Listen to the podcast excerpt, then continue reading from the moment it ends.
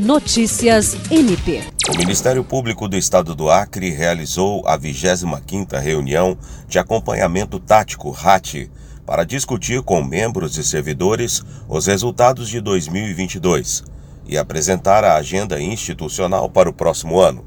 O Procurador-Geral de Justiça Danilo Lovisaro do Nascimento fez o balanço do primeiro ano da gestão e ressaltou a importância do trabalho em conjunto.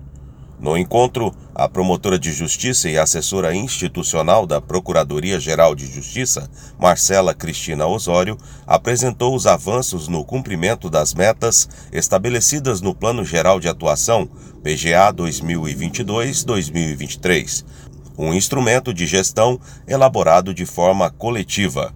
Também compuseram o dispositivo de honra o Corregedor-Geral Álvaro Luiz Pereira, a Procuradora-Geral Adjunta para Assuntos Administrativos e Institucionais Rita de Cássia Nogueira, o Secretário-Geral do MPAC Glaucio Oshiro e o Promotor de Justiça Luiz Henrique Rolim.